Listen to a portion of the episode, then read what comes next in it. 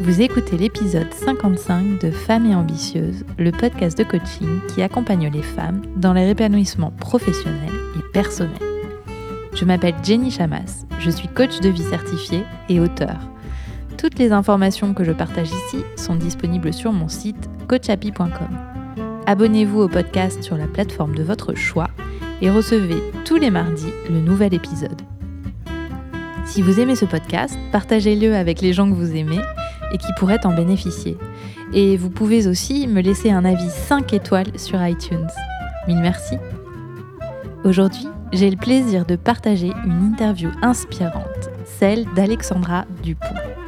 Alexandra est directrice associée au sein de la société d'investissement Raise, présidente de France Invest avec elle, également membre du conseil d'administration de France Invest et vice-présidente du COMEX 40 du MEDEF.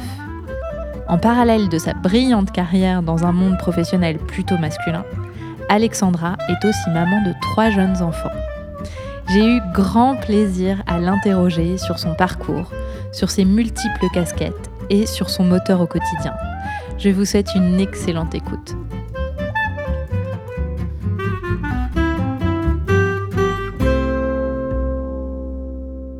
Bonjour Alexandra. Bonjour. Merci, euh, merci de me recevoir euh, chez Raise. Euh, donc vous vous appelez Alexandra Dupont et vous êtes directrice associée de chez Raise, qui est une société d'investissement. Je suis très curieuse d'en savoir un petit peu plus sur votre parcours. Alors, est-ce que vous pouvez vous présenter? Oui, avec plaisir. Donc, euh, bon, merci déjà de, me recevoir. Je suis, je ravie. Donc, euh, effectivement, je suis aujourd'hui directrice associée euh, chez Raise Investissement, alors qui est une structure qui est extrêmement atypique parce qu'effectivement, c'est une société d'investissement, mais qui est adossée à une fondation que nous avons nous-mêmes créée et qui soutient les startups françaises sur une logique de philanthropie pure. Et donc, la manière dont ça fonctionne concrètement, c'est que toutes les équipes d'investissement ont accepté de reverser 5 50% de leur intéressement sur, euh, sur plus-value à cette fondation euh, pour lui donner les moyens de euh, soutenir les startups, donc avec des programmes de mentoring, des formations, des prêts d'honneur sans garantie à taux zéro. Donc c'est un modèle qui est totalement unique en France et même a priori au monde parce qu'on n'a pas trouvé d'autres initiatives comme celle-là et en tout cas jamais de toute façon dans des proportions telles où des équipes reversent jusqu'à 50% de leur intéressement. Et surtout ce qui, ce qui, ce qui est à souligner, c'est que ça ne se fait pas au détriment de la rentabilité qu'on propose à nos actionnaires, puisque c'est vraiment sur euh, notre part en tant qu'équipe. Donc c'est un engagement fort euh, des personnes qui travaillent chez Raise, euh, mais qui nous permet vraiment, en tout cas, de concilier la performance financière et la bienveillance avec cette dimension de, philanthropie. Ok, mmh. très intéressant. J'avoue que je suis, je suis bluffée. Mmh. Et donc, euh, en fait, c'est vrai que c'est une aventure assez formidable. Euh, j'ai eu la chance en plus d'arriver au moment de la création, donc euh, il y, a, bientôt six ans. on est parti de la feuille blanche avec cette volonté de casser les codes, et puis on a la chance que finalement le, le projet se soit bien, bien développé. Aujourd'hui, on a quatre équipes d'investissement différentes. J'en co-dirige une avec mon associé Mathieu Blanc, et puis donc notre fondation Ray Sherpa qui reste encore et toujours au cœur de notre dispositif.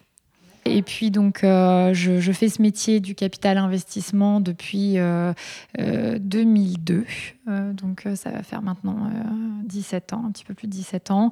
j'ai donc, je, l'ai découvert un peu par hasard, mais je, l'ai tout de suite adoré et j'y suis restée ensuite sur le long terme.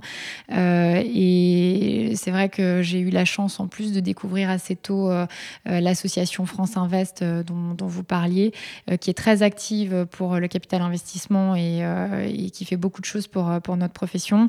Je m'y suis euh, engagée assez tôt, puisque j'ai d'abord été présidente d'une commission qui s'appelait AFIC Avenir, puisque à l'époque l'association s'appelait AFIC, et qui était en charge bah, d'aider justement les jeunes professionnels à découvrir la profession, à s'intégrer.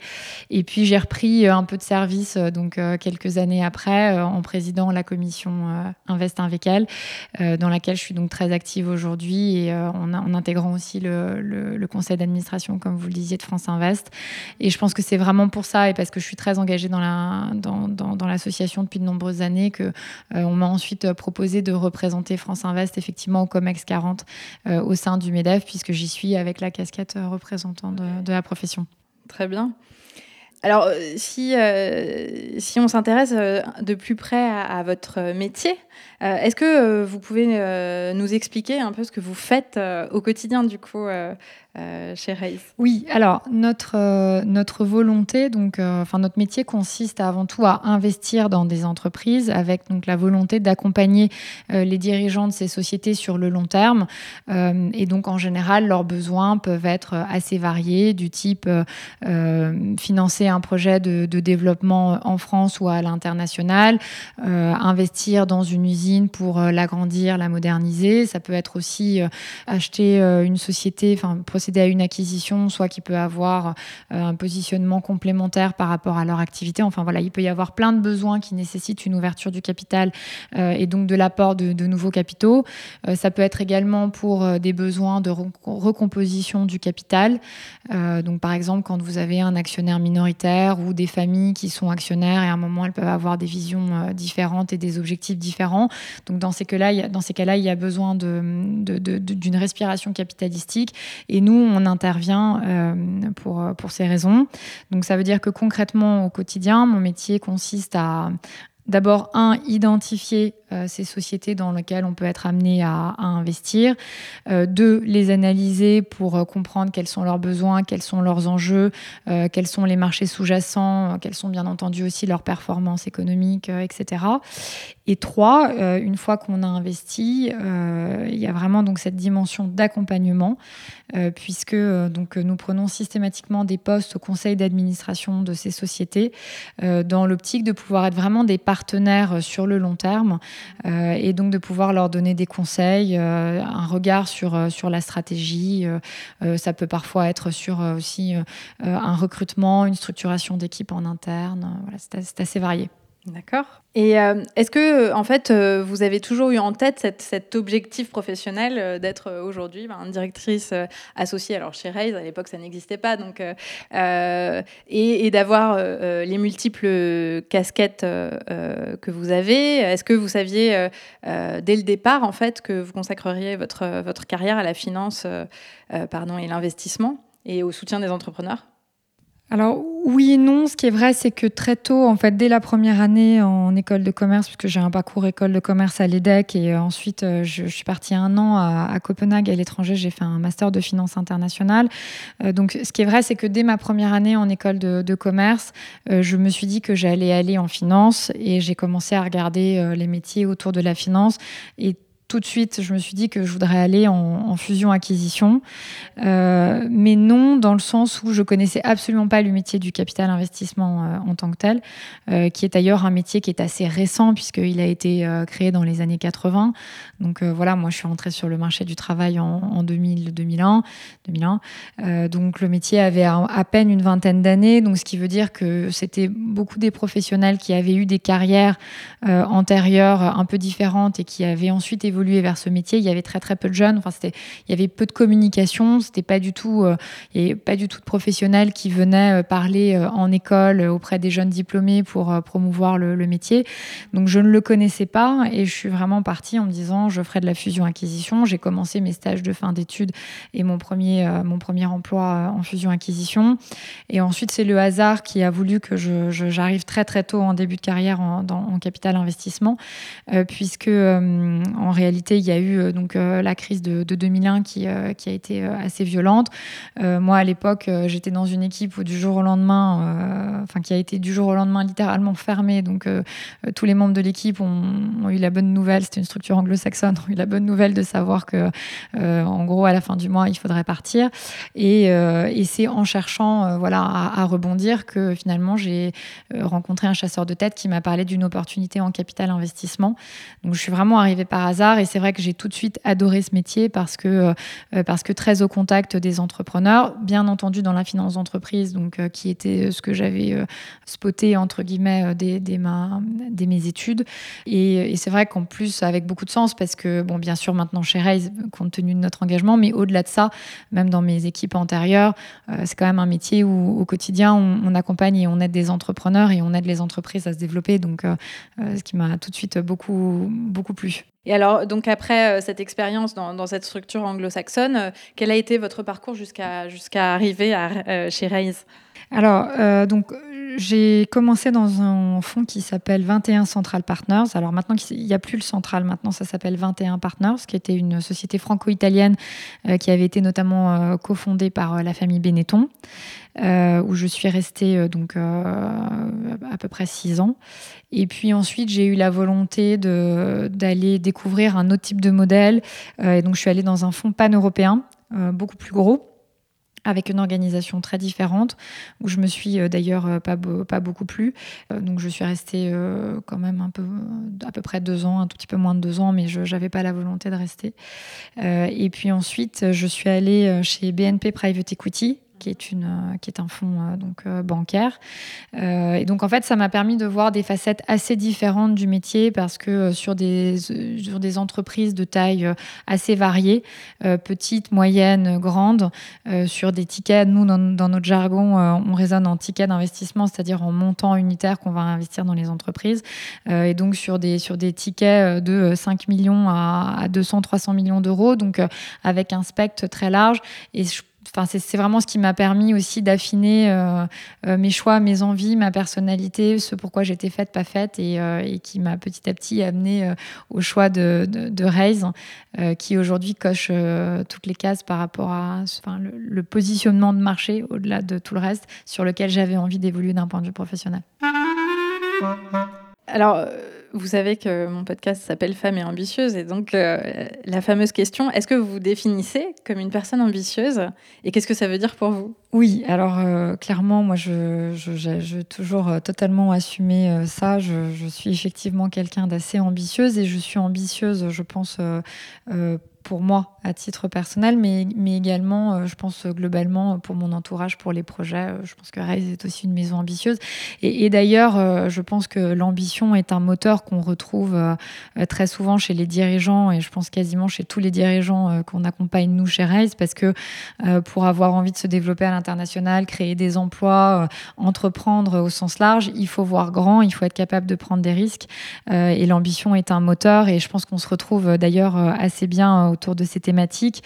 Euh, et, en, amont, d'ailleurs, quand on décide d'investir dans une entreprise, le, le, fit euh, avec euh, l'équipe dirigeante et, et, la définition d'un projet commun est vraiment, c'est vraiment quelque chose d'important. Donc, on passe toujours du temps à voir si on a bien la même vision du projet, mm-hmm. si on partage les mêmes ambitions, etc. Donc, donc oui, ambitieuse. Et à titre personnel, si je reviens sur cette partie de votre question, euh, pour moi, l'ambition se, traduit par le fait que j'ai toujours eu des objectifs professionnels assez précis mhm. et j'ai toujours été très constante dans euh, mon engagement et dans mes moyens pour euh, y arriver. donc mes objectifs en tant que tels, bien entendu, ont évolué au fil des années parce qu'en fonction de l'âge, en fonction de la construction de carrière, en revanche, l'engagement et les voilà, et les moyens, eux, sont, sont restés assez constants. Ok. Alors, dans, une vidéo de, présentation de France euh, Invest avec elle, je vous ai entendu dire que il était possible de briser euh, le plafond de verre. Et donc, je suis curieuse, comment, comment avez-vous fait?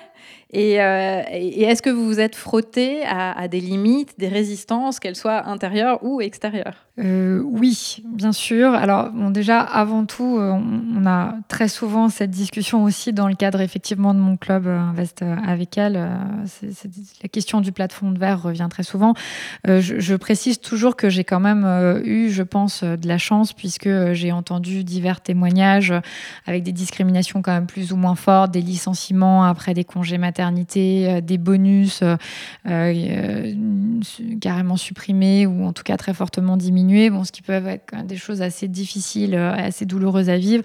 Bon, moi, j'ai eu la chance de ne jamais connaître ça. et en plus, aujourd'hui, j'ai voulu chez Reis, qui est, chez qui est une structure qui est totalement paritaire et y compris à tous les niveaux hiérarchiques. Donc, bon, je le, je le, je le précise quand même pour vos auditrices qui, qui peuvent vivre parfois des, des, situations assez difficiles.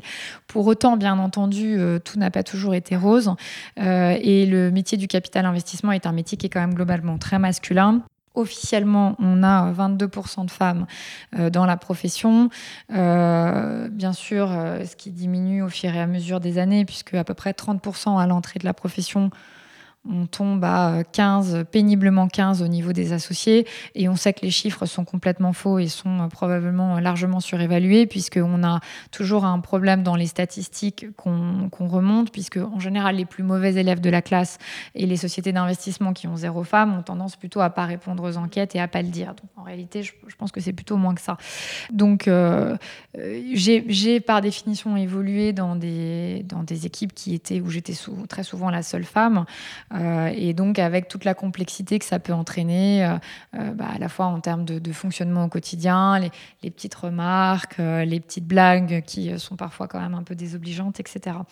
donc pour moi, le, premier enseignement, c'est déjà, et je pense que c'est une de mes forces, ça a été de me faire un peu une carapace et de pas écouter tout ça. Euh, en considérant que c'était du bruit. Bon, c'était pas non plus euh, très grave, hein, comme je vous le disais, mais euh, et que donc c'était de l'énergie perdue plus qu'autre chose de s'y arrêter. Et donc c'est vrai que si je regarde avec un peu de recul quelques années plus tard, peut-être ça a été quand même assez dur au tout début parce que quand on est jeune femme dans la profession, mmh. c'est un peu compliqué. Mais très vite, en fait, je me suis plutôt fait une carapace et je me suis dit ok, ça n'existe pas. je, je me détourne pas de mon chemin, j'avance. Le deuxième point, je pense, et qui est probablement le hein, plus fondamental et qui m'a permis euh, d'avancer dans ma carrière, c'est qu'à un moment, euh, euh, j'ai pris, du recul pour essayer de comprendre quelles étaient mes forces, quelles étaient mes faiblesses, de quoi j'avais vraiment envie. Et est-ce que la société dans laquelle j'étais, l'équipe dans laquelle j'étais, euh, était en adéquation avec ses forces et ses faiblesses. Mhm. Euh, et ce qui est vrai, c'est que euh, à l'époque où j'ai eu tout ce questionnement intérieur, la réponse a été non. C'est-à-dire que clairement, c'est ce que je vous disais tout à l'heure, je, me suis trompée. Je suis allée dans une équipe qui n'était pas du tout faite pour moi et où je pense que j'avais pas la personnalité. Enfin, ça, ça collait pas du tout. et donc à ce moment-là, je, je, me suis dit bon bah de toute façon, si je reste là, ça va être de mal en pis. Donc, euh, il faut provoquer le changement. Et c'est là aussi, je pense, où j'ai peut-être aussi un peu provoqué ma chance parce que je suis, je suis partie. Mhm. Euh, je me suis dit, OK, je me suis trompée, euh, j'aurais pas dû aller là. Donc, il faut maintenant, il faut partir, il faut, faut bouger. et c'est vrai qu'à l'époque, je, je, m'en suis un peu voulu d'avoir fait cette erreur parce que concrètement, j'étais quand même, j'étais pas allée au bon endroit.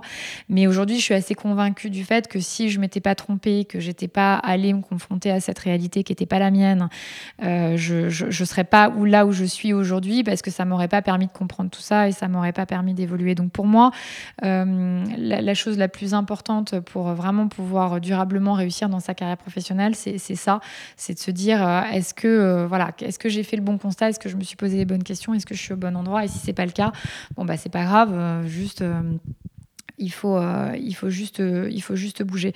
et puis après, effectivement, il y a aussi une dimension intérieure euh, puisque euh, c'est quand même assez souvent euh, féminin de d'avoir ces petites phrases qui reviennent je vais pas être à la hauteur bon voilà d'avoir un peu tendance à, à douter donc je pense qu'il faut aussi en prendre conscience Bon, c'est une réalité. Euh, je pense qu'effectivement, les, femmes euh, probablement se posent un peu plus de questions euh, et doutent un peu plus que les hommes. Alors, est-ce que c'est aussi parce que bah, les chiffres, c'est vrai, quand on est une rare, rare, femme dans un métier très masculin, par définition, déjà, vous arrivez, vous vous demandez pourquoi vous vous êtes là et il n'y en a pas plus. Donc, je pense que c'est probablement un trait de personnalité un peu général. Et puis, c'est aussi une situation qui est un peu imposée par, par le fonctionnement de la société aujourd'hui. mais donc, je pense qu'il faut en prendre conscience et puis il faut essayer de lutter contre clairement, euh, vous le disiez, j'ai trois enfants. Euh, quand on mène de front une carrière euh, et, une vie familiale avec trois enfants, il y a forcément des loupés. Et mhm. je pense que il faut essayer de se dire c'est pas grave si je suis pas parfaite.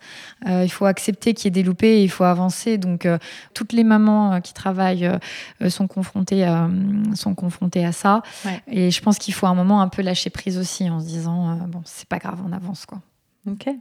Et, dans ce que, ce que vous disiez juste plus tôt, euh, quand, au moment où vous avez décidé que, que vous alliez partir et donc euh, chercher quelque chose d'autre, est-ce que vous avez eu peur de partir? Euh, Non. En fait, la première fois, la, première fois où je, où j'ai quitté l'équipe dans laquelle j'étais, j'ai pas eu peur parce que j'avais vraiment envie d'aller faire autre chose. Euh, donc, euh, et c'est d'ailleurs pour ça qu'après je m'en suis un peu voulu, pour être honnête, parce que j'y suis, j'ai un peu foncé tête baissée en me disant de toute façon j'ai envie d'aller voir euh, un autre fonctionnement, donc donc donc j'ai pas eu peur, mais par contre bon j'ai effectivement eu à court terme des regrets. et la deuxième fois quand je suis partie, j'ai pas eu peur non plus parce que de toute façon j'étais profondément pas heureuse là où j'étais, donc j'avais pas le choix dans ma tête. Euh, j'étais euh, vraiment obligée de, j'étais obligée de partir. Donc non, j'ai pas eu, j'ai pas, euh, j'ai pas eu ce sentiment de peur. Vous aviez déjà décidé en fait.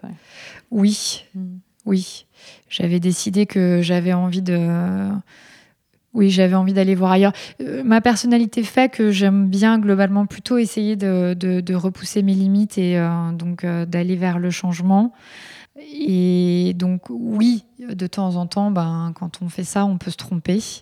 Mais c'est ce que je vous disais tout à l'heure, quelque part, c'est aussi comme ça qu'on qu'on devient plus fort euh, euh, dans la culture anglo-saxonne euh, aux États-Unis. tant que vous n'êtes pas trompé, que vous n'avez pas trébuché, que vous n'avez pas un truc à raconter dans votre CV où vous avez une expérience un peu douloureuse, ils considèrent que vous n'êtes pas, vous pas accompli. C'est quand même assez franco-français de se dire que l'échec, c'est grave. Hein. donc bon, alors c'est facile à dire avec le recul quelques années après. Sur le moment, c'est pas drôle, mais.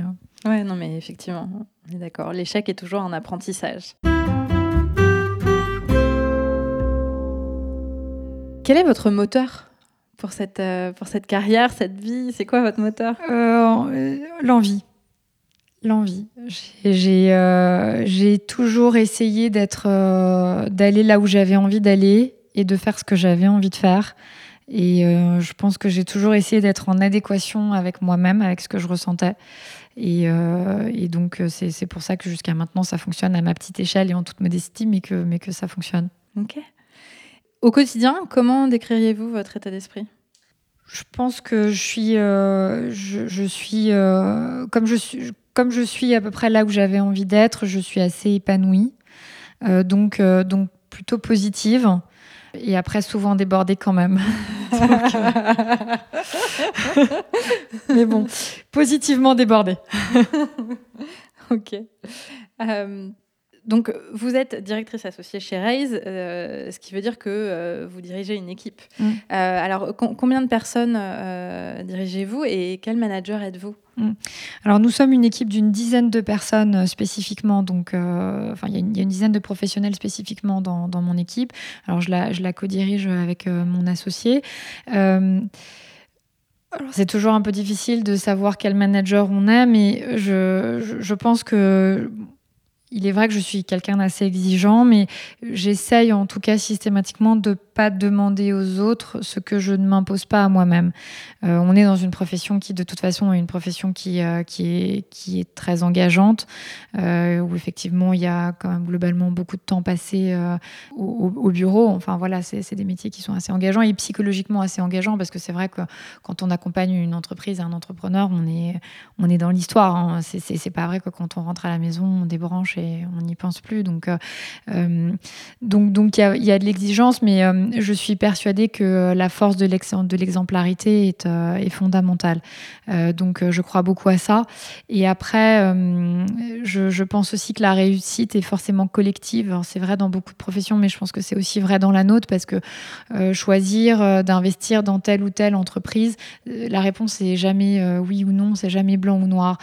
donc, c'est quand même en, confrontant les avis, en, ayant vraiment une, un, esprit d'équipe, je pense qu'on arrive aussi à, créer de la valeur. Et c'est vrai également dans l'accompagnement, parce que de toute façon, on ne peut pas faire ce métier euh, seul et isolé, ça ne fonctionne pas.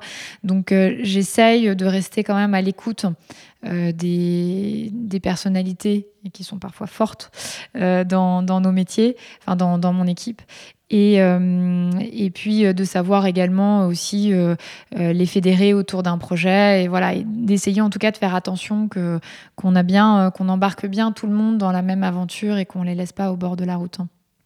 Donc, ce que vous, nous avez parlé de, de Raise et, et de, de, la philanthropie. Je suis curieuse de savoir, vous, de, de quelle façon vous incarnez cette valeur dans votre quotidien chez Raise? Alors, Effectivement, la, dimension de philanthropie est, euh, importante dans notre dispositif. Euh, donc, avant toute chose, euh, comme je vous le disais, toutes les équipes d'investissement ont accepté de reverser 50% de leur intéressement sur plus-value. Donc, au quotidien, concrètement, à chaque fois qu'on on fait une plus-value sur un investissement qu'on a réalisé, l'équipe donc reçoit une part d'intéressement sur, sur les plus-values qui sont réalisées. Et j'en reverse et toute l'équipe en reverse 50%. Donc euh, il y a un engagement. Euh, c'est franchement très beau très, et très fort. Et, c'est pour ça que même si vous en avez parlé, je vous repose la question parce que je pense que euh, c'est bien de le, voilà, de le dire très clairement. ça, ça, n'arrive pas souvent. Ah on ne l'entend pas. Effectivement. donc et, et, d'ailleurs parenthèse, quand on a créé Raise, on a eu quand même au début beaucoup de personnes qui ont été très surprises, y compris bien entendu dans notre profession du capital investissement et avec des actionnaires qui nous ont dit mais est-ce que vous avez vraiment à avoir des équipes euh, d'investisseurs qui vont être motivés parce que est-ce qu'ils vont pas moins gagner d'argent qu'ailleurs? Et sachant que la dimension financière est quand même importante forcément dans, dans, ces métiers. Euh, et je suis euh, convaincue que cette, cette générosité, cette philanthropie nous permet de mettre en place un vrai cercle vertueux, nous permet de créer de la valeur, nous permet d'attirer aussi peut-être des entrepreneurs qui n'auraient pas voulu aller s'adosser à un fonds d'investissement voilà, sans, couleur, sans saveur, euh, euh, sans, valeur.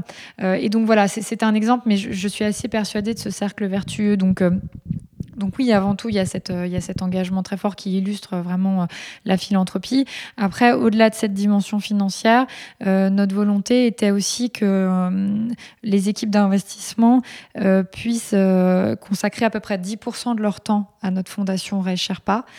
donc moi, au quotidien, je, je garde 10% de mon temps pour rencontrer des dirigeants de start-up, pour participer au comité de sélection également donc de nos prêts d'honneur euh, pour euh, décider de, donc, euh, d'attribuer un prêt de 100 000 euros à telle ou telle entreprise. Mhm. ça peut être simplement prendre un peu de temps pour répondre à une interrogation. Enfin voilà, c'est juste de la disponibilité. et, c'est, aussi important, on a parfois des demandes, puisque c'est vrai qu'on a la chance d'avoir aujourd'hui créé aussi de l'envie. Il y a d'autres sociétés d'investissement qui se créent un peu autour de ce modèle ou tout simplement des entreprises qui ont envie de pouvoir consacrer une partie de leur temps ou de leur partie de leur argent à des causes de philanthropie dans leur, dans leur secteur. Et on a parfois cette demande de dire, mais moi, j'ai pas forcément beaucoup de moyens financiers, qu'est-ce que je peux faire? Mais Déjà, juste de consacrer du temps, de pouvoir parfois être mentor, de pouvoir juste euh, euh, pouvoir répondre à des interrogations de, de, de, jeunes entrepreneurs ou d'autres profils de personnalité, bah, ça, crée de la valeur. Avec ces casquettes euh, professionnelles et euh, euh, vos, trois enfants, comment vous faites pour tout conjuguer? Alors, avant tout, je pense qu'il faut une bonne organisation. Donc, c'est vrai qu'il bah, y a une PME à la maison, concrètement. J'ai la chance d'avoir aussi, et avant tout d'ailleurs, un mari qui, qui, est très compréhensif et qui m'a d'ailleurs même toujours plus poussé, donc euh, qui est voilà, qui est très supportif et euh, euh, donc bien sûr avec qui je, enfin, qui, est indispensable dans, dans l'équation familiale. Mhm. Et je pense que pour réussir, on, on, dit, on dit souvent que derrière chaque grand homme, il y a une femme, mais je, je pense que l'inverse est vrai aussi parce que c'est mhm. un, un projet de couple et il faut que les deux soient quand même en phase. donc ça, c'est le fait de partager un objectif et une, une vision euh, d'organisation et de vie avec son, conjoint, son mari. Je pense que c'est assez important. En tout cas, pour moi, c'est ce qui permet de fonctionner. Euh, et puis, au-delà de ça, euh, bah, deux, trois babysitters en permanence dans la Manche pour pouvoir gérer les coups durs, les mauvaises nouvelles, les petites urgences. Et puis aussi, je dois reconnaître la chance d'avoir des grands-parents qui habitent pas très très loin et qui sont notamment disponibles pour toute la dimension devoir pour les enfants. Donc voilà, donc quand même beaucoup de facettes euh, pour que ça fonctionne. Et au milieu de tout ça, être capable en permanence de euh, hiérarchiser, les, prioriser les tâches, euh, se dire voilà qu'est-ce que je dois faire. Et, encore une fois, accepter de, parfois au milieu de, toute la to-do list que de temps en temps on a oublié la tâche B1275 page 4 et que c'est pas grave. Et est-ce que, est -ce que vous diriez que vous avez trouvé votre équilibre? Oui, oui, oui, j'ai clairement trouvé mon équilibre aujourd'hui. c'est en permanence mouvant hein, parce que la vie fait que c'est enfin, l'équilibre qui est vrai un jour et pas forcément vrai le lendemain, mais oui, globalement, ça fonctionne bien. Super. Et alors, est-ce que vous avez du temps pour vous en dehors, en dehors du travail et des enfants? Alors là, je dois reconnaître que non. Euh, c'est vrai que bon, mes enfants sont encore un peu petits. Euh, ma dernière a trois ans, donc euh, probablement que, que ça n'aide pas. Mais je, reconnais que quand j'ai fini euh, euh, mes obligations professionnelles, mes obligations extra-professionnelles et que je me suis occupée de ma famille, il me reste à peu près le temps de dormir. Euh, et encore pas toujours beaucoup. Mais j'ai bon espoir que ça va s'améliorer avec les enfants qui vont grandir ou pas, parce que peut-être c'est d'autres soucis. Mais non, à l'instant T, j'avoue que j'ai pas beaucoup de temps libre. Ok. Vous, vous, avez dit plutôt qu'à un moment dans votre carrière, vous avez pris du recul. Euh, du coup, en tant que coach, je suis, euh, je suis assez euh, curieuse. est-ce que, est-ce que vous êtes déjà fait coacher? Non, je me suis pas fait coacher en tant que telle c'est vrai que quand, euh, quand j'ai traversé donc une période un peu difficile euh, dans mon parcours où j'ai fait le constat que je, m'étais trompée d'équipe, que, que j'étais pas heureuse, que c'était compliqué, que euh, il y avait beaucoup de tensions, que là où tout fonctionnait avant et où j'avais l'impression que tout me réussissait, du jour au lendemain, tout est devenu au contraire en sens inverse négatif. Donc cette, cette période-là a été assez difficile. à ce moment-là, je me suis pas fait coacher. En fait, j'ai je, je sais pas, je, pense que mon, encore une fois, mon mari a été euh, assez important à ce moment-là pour moi parce que il est, il a, c'est quelqu'un qui est très sûr de lui et qui a, qui a vraiment une confiance en lui qui est, qui est très importante et qui a vraiment confiance en moi aussi. Et donc, au moment où je doutais, il m'a permis euh, de maintenir le cap et de, de me dire, mais non, euh, enfin, regarde telle et telle et telle réalité. Donc, j'ai fait ce, ce, processus toute seule en mhm. réalité. Euh, et c'est vrai que c'est ce qui m'a permis, je pense, euh, voilà, dans la tempête, de, faire un peu le dos rond et euh, de me dire, euh, bah, le jour où j'ai vu une accalmie, de me dire, ok, ça y est, c'est bon, j'ai compris pourquoi je m'étais trompée. là, il y a une accalmie, je, je, sors, j'y vais et il n'y a pas de raison que ça marche pas, quoi. Ok. Vous êtes auto-coaché, quoi. oui. Après, euh, ça devait euh, pas être aussi efficace qu'un vrai coaching, mais bon, en tout cas, ça marche très bien. Ça a permis de passer le cap. Euh, est-ce que quel conseil vous aimeriez donner aux, femmes ambitieuses qui nous écoutent et qui doutent parfois de, de, leurs ambitions et, qui, qui, aimeraient atteindre leurs objectifs professionnels? Alors, vaste sujet. avant tout, je, je moi, ce que j'aimerais leur dire, c'est que déjà, c'est vrai que les femmes ont tendance à douter euh, un peu plus, je pense, que les hommes, mais, mais quand même, le doute n'est pas réservé aux femmes. Hein. Je pense mmh. que les hommes doutent aussi. Euh, ils le montrent euh, probablement différemment. Peut-être que proportionnellement, c'est un peu moins. De toute façon, comme c'est pas la même personnalité, c'est pas la même forme, ça fait pas le même rendu. Mais pour autant, les, les, les hommes doutent aussi. Et deux, euh, je pense que un peu de doute est quand même assez salutaire euh, parce que c'est aussi ce qui permet euh, de se remettre en cause et c'est aussi la remise en question qui permet d'avancer. Donc un, le fait de douter, c'est pas catastrophique. Deux, une fois qu'on a dit ça, pour autant, un peu de doute c'est bien, trop de doute ça va plus. donc je pense que c'est important de se poser les bonnes questions, effectivement. et une fois qu'on y a répondu, je pense qu'il faut, faut, plus en poser trop. Quoi. Il faut avancer.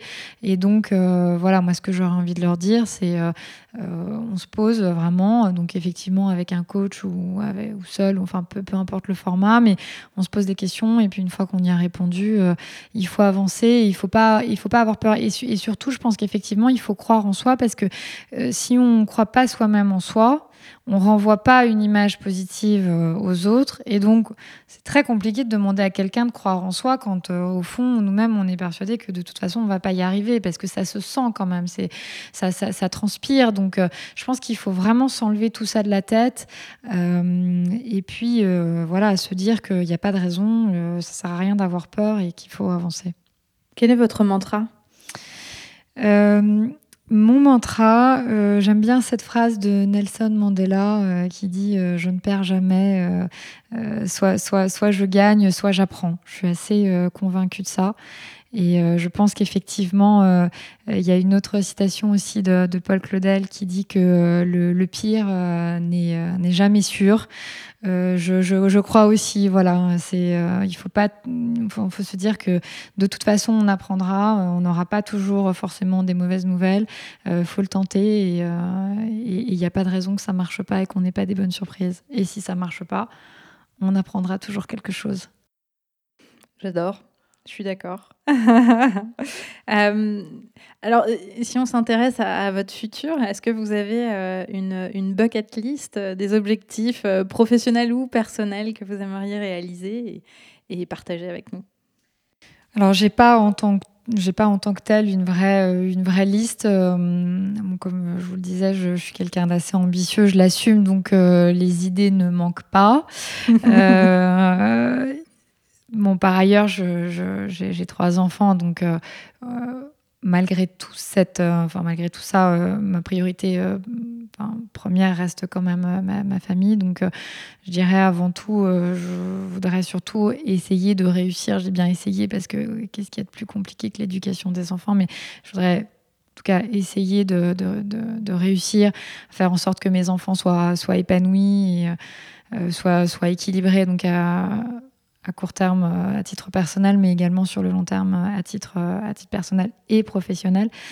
donc ma, ma, priorité, elle reste celle-là. Donc il y a, ça, ça, décline en beaucoup, beaucoup de, de points. Mais, mais, mais, voilà, ça reste mon objectif. À plus court terme, euh, c'est vrai que d'avoir un peu plus de respiration personnelle, euh, euh, de pouvoir ne serait-ce que de temps en temps me faire un spa ou prendre un bon bouquin sur un transat sans bouger, ça serait déjà pas mal.